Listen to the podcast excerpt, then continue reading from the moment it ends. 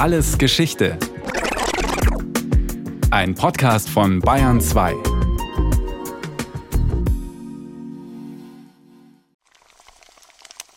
Gambas Gröstel mit Blumenkohl. Könnte Hausfrau ja mal heute zum Mittagessen kochen. Wichtig ist natürlich auch die Hitze, Küche ist Geduld. Ja. Und eigentlich ist das Gericht sehr, sehr einfach. Man muss ja nur hier die Kartoffel in aller Ruhe anbraten auf beiden Seiten. Wir schieben den angebratenen Blumenkohl zur Seite. Wir geben jetzt unsere frischen Gambas hinein, ja, die wir etwas mariniert haben etwas Olivenöl. Gambas Gröstel mit Blumenkohl. Ja, eben alles ganz einfach. Nur steht hier in der Abendschau des Bayerischen Rundfunks Eckhard Witzigmann am Herd. Kein geringerer als der Münchner Drei-Sterne-Koch zaubert hier auf dem höchsten Niveau weltweiter Kochkunst. Würdenträgern und Königshäuptern hat er aufgetischt. Inzwischen werden Restaurantbesucher und Hotelgäste auch von seinen Schülern verwöhnt, viele von ihnen ebenfalls mit Michelin-Sternen ausgezeichnet.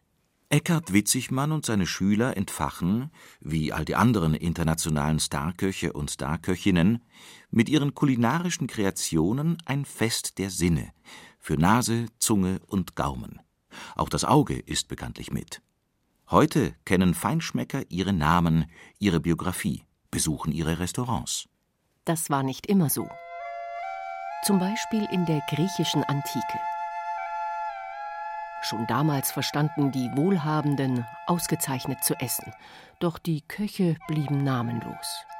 Jörg Ziprik, Autor des Buches Die Erfinder des guten Geschmacks, hat die Kulturgeschichte der Köche beschrieben.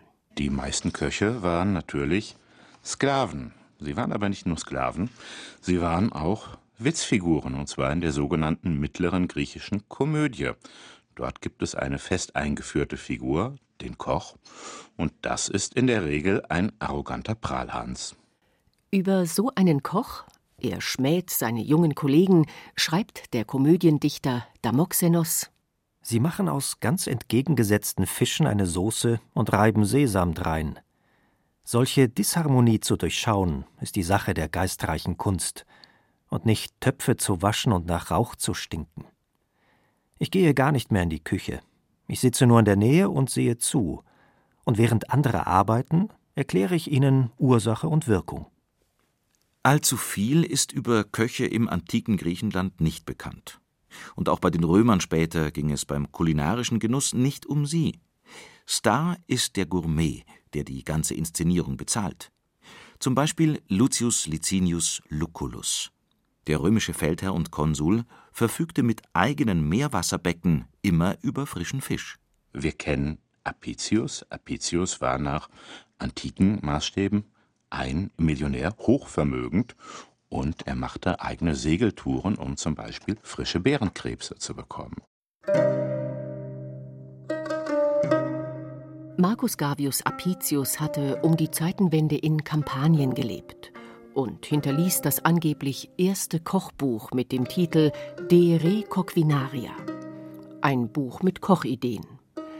Apicius schätzte etwa Flamingozungen und so beschrieb er die Zubereitung eines Flamingos mit Pfeffer, Kümmel, Koriander, Laserwurzel, Minze, Raute, Liquamen und Defrutum. Liquamen war bei den Römern die Universalwürze. Und mit Defrutum einem im Bleigefäß eingedickten Traubensaft, würzten Römer ihre Desserts und süßten die Weine. Der enorme Bleigehalt im Most wird einige römische Aristokraten wohl auch vergiftet haben.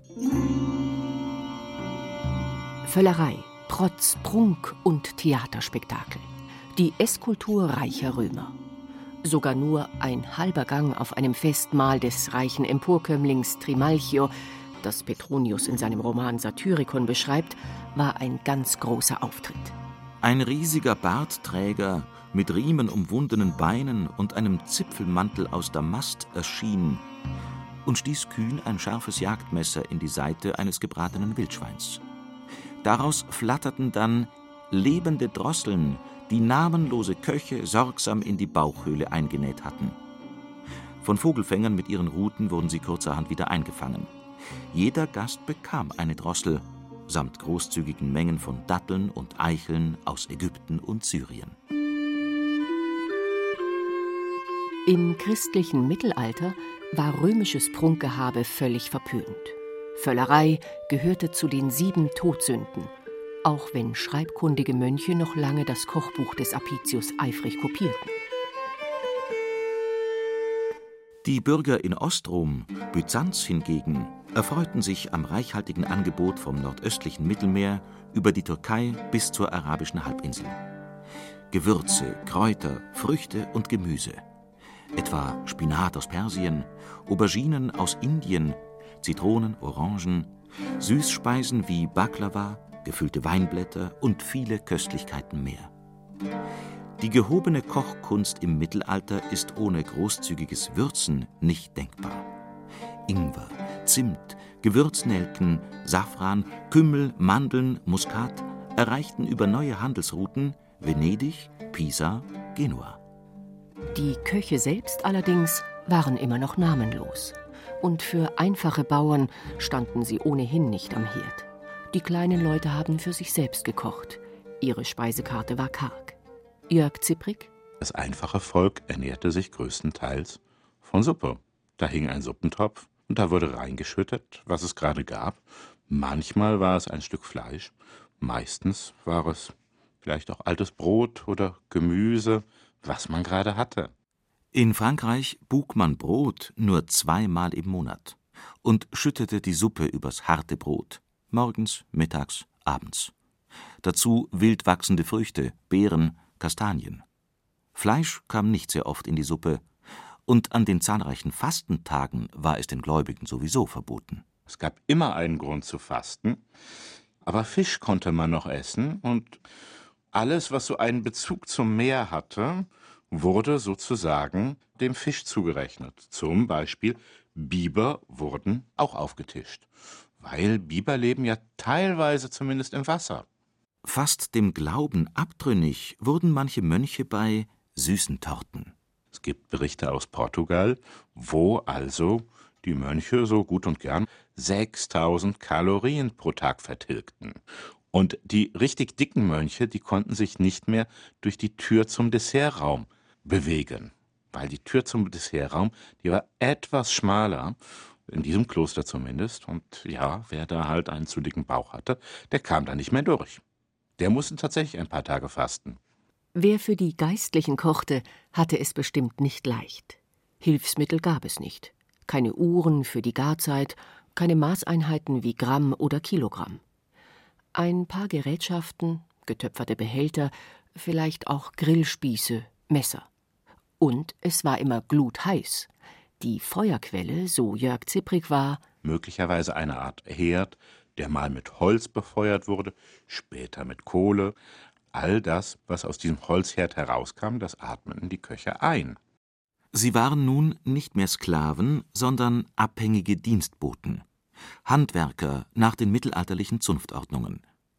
Das französische Ständebuch von 1268 verzeichnet immerhin eine zweijährige Lehrzeit für Köche, notiert Alain Drouard in seiner Geschichte der Köche in Frankreich. Freilich erreichten nur wenige etwas Ruhm und gutes Auskommen. Ein altdeutsches Gericht ohne Kartoffeln? Pizza ohne Tomaten? Christoph Kolumbus, Vasco da Gama und Ferdinand Magellan verdanken wir die Entdeckung der neuen Welt. Von Amerika und vor allem Südamerika kamen im 16. Jahrhundert auf neuen Handelsrouten nach Europa Kartoffeln, Tomaten, Mais, Kaffee, grüner Tee, Kakao und Schokolade. Vor allem die Köche im Italien der Renaissance konnten fürstlich kochen. Sie benutzten fortschrittliche Techniken, etwa ein Passiertuch bei der Herstellung der Soßen. Und reiche Patrizierfamilien wie etwa die Medici konnten das alles bezahlen. Kulinarische Finesse geht immer dorthin, wo das Geld ist. Insofern entstand kulinarische Finesse am Vatikan, in Florenz, in Venedig und dann, mit der Heirat von Maria de Medici, kamen also italienische Hofköche nach Frankreich. Umgekehrt kann man mit Sicherheit auch nicht sagen, dass zwei Köche die gesamte Küche revolutionierten. Es muss also schon ein größeres Qualitätsbewusstsein gegeben haben im Land. Ehrlich gesagt, geben die Franzosen nur für Essen Geld aus, berichtete aus Paris der venezianische Botschafter in Frankreich Jérôme Lippomano. Ende des 16. Jahrhunderts schrieb er von Metzgern, Verkäufern, Zuckerbäckern und Tavernen in einer Zahl, die wirklich verwirrt. Die Rotisseure und die Konditoren arrangieren in weniger als einer Stunde ein Diner, ein Souper für 10, 20 oder 100 Personen. Der Rotisseur gibt das Fleisch, der Konditor Pasteten, Tourte, Entrees und Desserts, der Koch Gelees, Soßen und Ragout. Frankreich hatte Zugang zum Ärmelkanal, dem Mittelmeer und zum Atlantik. Es gab Gebirgslandschaften, Sümpfe mit Fröschen, Seen mit Süßwasserfischen. Aus der Picardie, aus Burgund, aus der Champagne wurden raffinierte Zutaten herangeschafft. Denn das Straßennetz war schon ausgebaut. Der königliche Hof diktierte das Comme il faut. Vom Sohn der Katharina von Medici, Heinrich III., hieß es: Es gibt verschiedene Legenden, dass Heinrich III. von Frankreich zum ersten Mal im Restaurant Tour d'Argent die Gabel benutzt hat. Messer hatte man, wobei die Messer natürlich Dolche waren. Ein Mann, zumal ein Adliger, führte einen Dolch mit sich und mit dem wurde auch das Fleisch geteilt. Ein Prozess vieler kleiner Fortschritte führte zur französischen Grande Cuisine, auch abseits des Pariser Hofes. Auch technische Erfindungen im Rationalismus des 17. Jahrhunderts, etwa Balkenwaage und Thermometer, beförderten die Kochkunst. Schon damals plädierte übrigens François Pierre de la Varenne für eine Küche des Eigengeschmacks. Wenn ich eine Kohlsuppe esse, möchte ich, dass sie nach Kohl schmeckt. Sein Buch Der französische Koch erschien bis 1815 in 250.000 Exemplaren. Auch hantierte er bereits mit Nudelholz, Formen, Waffeleisen und kreierte Pâte brisée, Mürbeteig, Beignets, Waffeln, Marzipan und Baisers, die heute Meringue in Frankreich heißen. François Vatel erfand unter anderem die Crème Chantilly, Schlagsahne. Jahrzehntelang arbeitete er auch in England, kehrte dann nach Frankreich zurück. Aber war er wirklich Koch? In weißer Jacke, weißer Haube, weißer Schürze, wie ein königliches Edikt von 1549 für Köche vorschrieb? Vatel wird überall als Koch vorgestellt. Vatel war aber eher ein königlicher Zeremonienmeister. Also der Koch könnte ihn vergleichen mit einem hohen Beamten, der dafür verantwortlich war, die Herrschenden zu amüsieren. Ein ganzes Heer von Köchen, Lieferanten, Künstlern und Kellnern versorgte Hof- und Adelspaläste, allein für Speis und Trank. Den Champagner soll der Legende nach der Mönch Dom Perignon erfunden haben. Sein Wort beim ersten Schluck machte die Runde. Ich trinke Sterne. Freilich, so Jörg Zipprig, hat Louis Pasteur Hefe zur Flaschengärung eigentlich erst 200 Jahre später entdeckt. Und wer war nun der beste Koch in der Blütezeit der französischen Grande Cuisine? Der erste Spitzenkoch war Carême. Zum einen war er natürlich ein großer Koch. Allein das Wort Carême. Carême ist im Französischen die Fastenzeit. Also passt wie die Faust aufs Auge für einen Koch. Die letzten Worte sind übermittelt. Er sagt einem seiner Schüler, dass er doch weiß, wie man die Pfanne schwenken muss, also bis zum letzten Atemzug sozusagen in der Küche. Zum anderen hat er aber ein Leben gelebt, von dem man heute nicht mehr weiß, was ist nun Wirklichkeit, was ist Legende. Zumindest sprach man über ihn. Marie-Antoine Carême verdingte sich als ausgesetztes Kind mit zehn Jahren in einer Pariser Garküche und kochte sich nach oben. Köche lernten damals, wie auch noch heute, von ihren Lehrern. Lagui Pierre, Chefkoch im Élysée-Palast, förderte sein Talent. Und seine Leidenschaft für italienische Architektur ließ Carême später metergroße Torten kreieren, die aussahen wie Pyramiden, Pagoden, Pavillons, Schlösser und Tempel. Er sagte einmal: Architektur, deren wichtigster Zweig die Patisserie ist. Heute ist keiner mehr Kreationen mit Blattgold, Malerfarben und zermahlenen Läusen, doch damals staunte ganz Paris. Seine opulenten Lachsgerichte in einer Bouillon mit Sauternwein und Steinbuttschnitzeln servierte er mit Unmengen von Austern und Krebsschwänzen. Gut für Frankreich. Sein Chef, der französische Außenminister Talleyrand, stimmte damit auf dem Wiener Kongress 1814 / 1815 die politischen Gegner versöhnlich. Gleichwohl musste auch Carême, wie alle anderen weniger bekannten Köche, den Abgrund an Hitze in der Küche ertragen, den Befehlston, die hohen Ansprüche, den immensen Zeitdruck. Alles muss gleichzeitig fertig sein. Mit 40 Jahren tauscht er den Kochlöffel mit der Feder. Seine Kunst der Küche im 19. Jahrhundert beginnt mit einem hohen Lob auf den schlichten Eintopf Pot au feu. Nach der Französischen Revolution und dem Aufstieg des Bürgertums im 19. Jahrhundert wurde vorwiegend in Privathaushalten professionell gekocht. Und das exzellent. Außerdem kam nun ein ganz neuer Arbeitsmarkt für Köche hinzu. Ob es mir beim Restaurateur gefallen hat? Wirklich, ja, unendlich. Man wird gut serviert, ein wenig teuer, aber zu der Zeit, die man möchte. Bestätigte der Schriftsteller Diderot. Restaurant hieß ursprünglich eine warme Kraftbrühe. Sie sollte Kraft geben, wiederherstellen, lateinisch restaurare. Kommt zu mir, ihr, die euer Magen leidet, und ich werde euch restaurieren. Stand 1762 auf dem Türschild des ersten Restaurants in Paris. Boulanger, der Besitzer, hatte sich etwas Neues ausgedacht. Jörg Zipprig. Die Tavernen boten nur ein Tagesgericht an. Das Restaurant hatte eine Speiseauswahl, eine Speisekarte, auf der verschiedene Gerichte stehen mit einem klaren Preis. Und Monsieur Boulanger hatte die Idee, ich sage schon draußen vor der Tür, was es bei mir gibt. Die Leute bekommen das, was sie möchten, und dafür bezahlen sie einen Preis, der vorher ganz klar festgelegt wird. Gab es vor der Revolution 1789 noch wenige hundert Restaurants in Paris, waren es kurz danach schon fünfmal so viele. Und 1834, nach dem Historiker Alain Drouard, bereits 3000.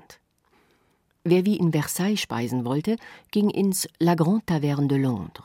Da verwöhnte Antoine Bouvillier mit einer Auswahl von 178 Gerichten. Ente mit weißen Rübchen, gespickte Kalbskeule mit Spinat oder Pasteten von Schnepfen. Die Restaurants wurden ein großer Erfolg. Paris, das kulinarische Zentrum der Welt.